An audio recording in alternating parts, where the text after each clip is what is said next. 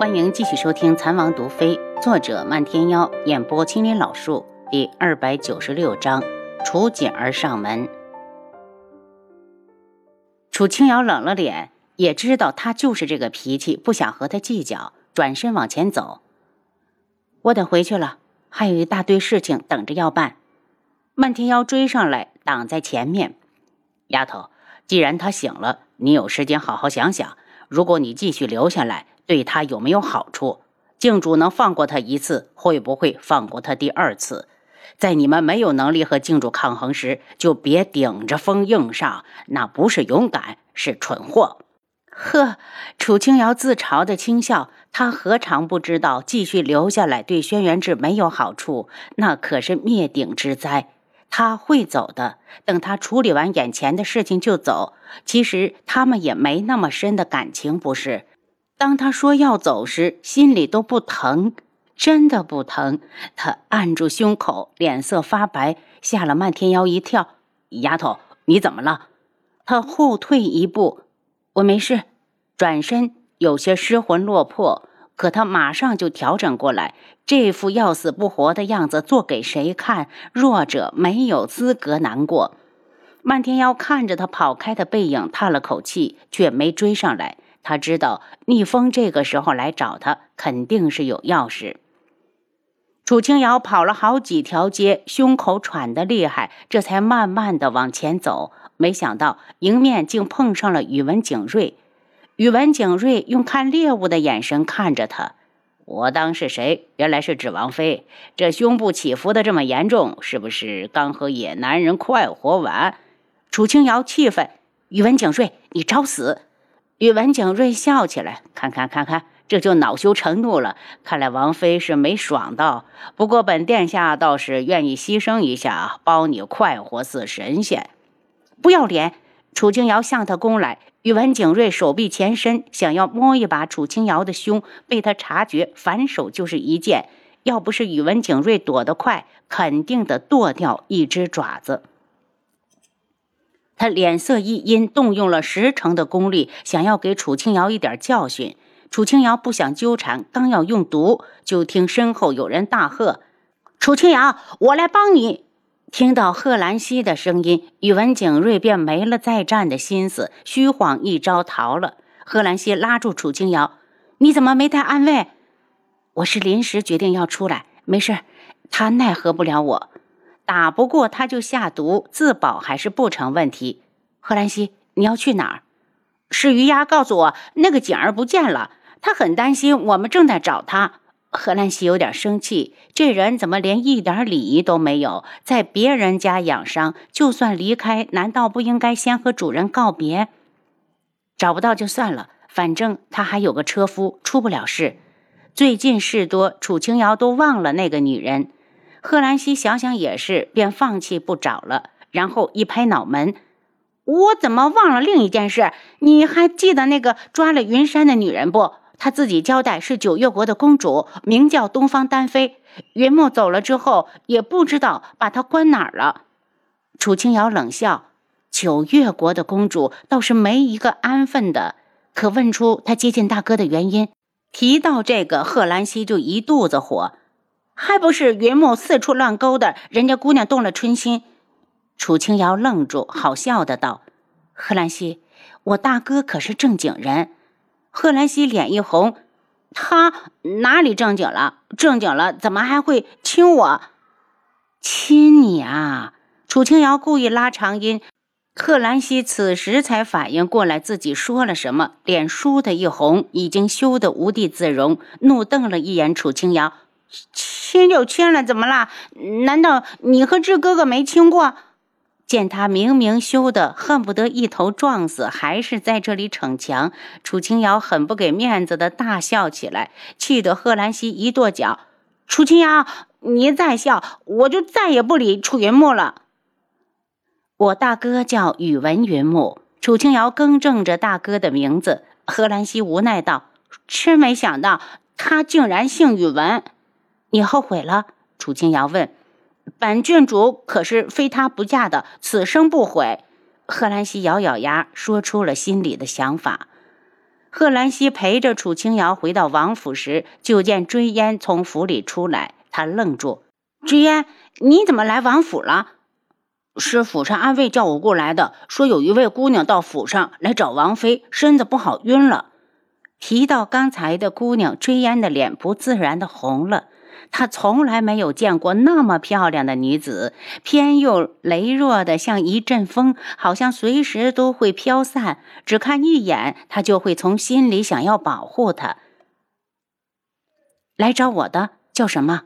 楚清瑶加快脚步往里走。呃弟子没问过。追烟倒是很想问，可人家姑娘那么虚弱，他哪好意思？行了，你回去吧，我自己进去看看。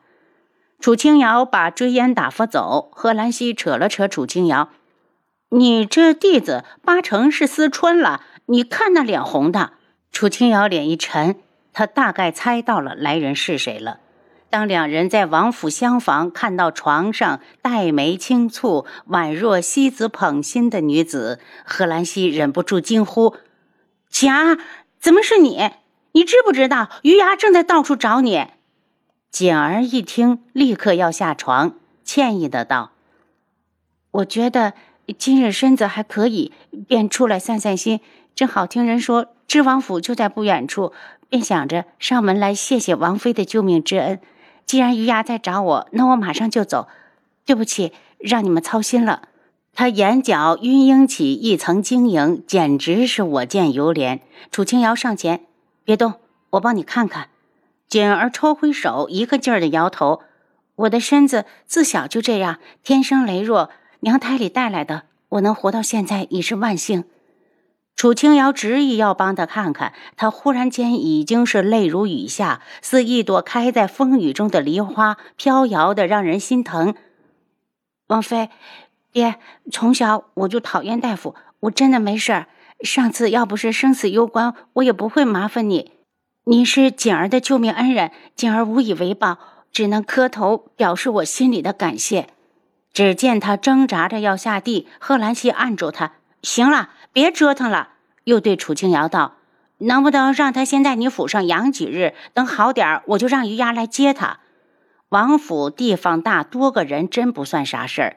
只是轩辕志醒来的事，他们还保密。这个女人若留下，就得让人看着她。”可贺兰溪都开口了，也不能说不行，便道：“那就留下吧。”王妃，谢谢你。锦儿一脸真诚。楚清瑶忽然道：“还不知道锦儿姑娘的芳名？”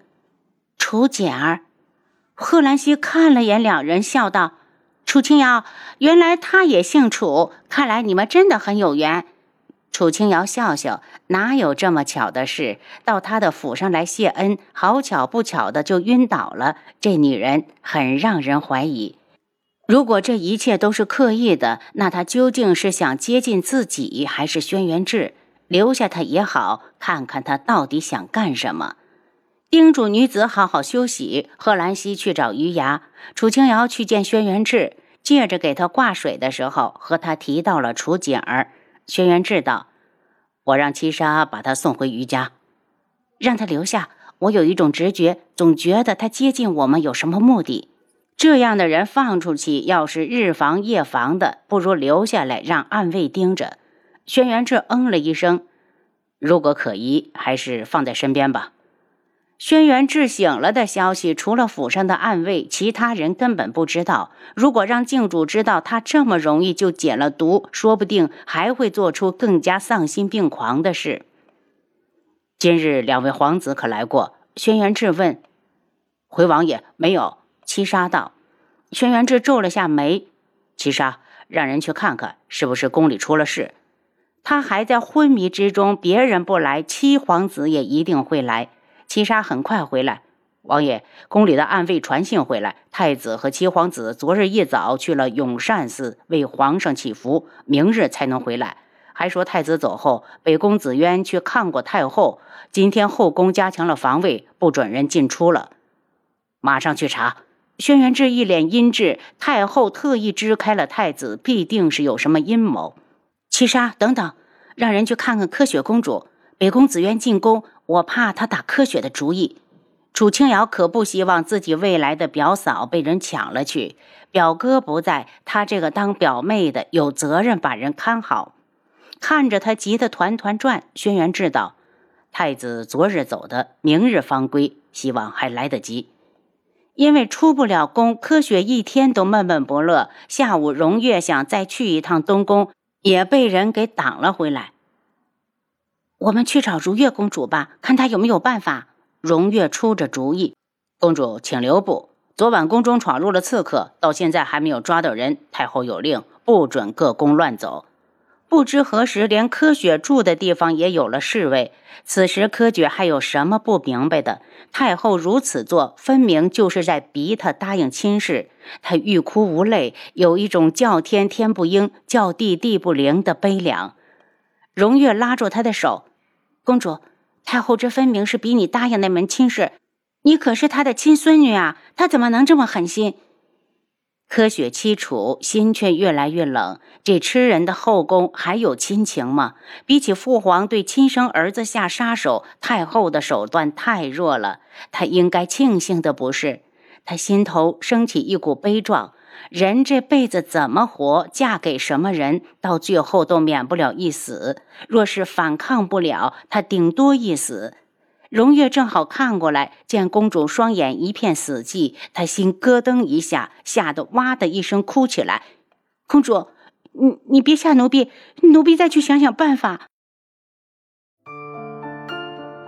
您刚才收听的是《蚕王毒妃》，作者漫天妖，演播青莲老树。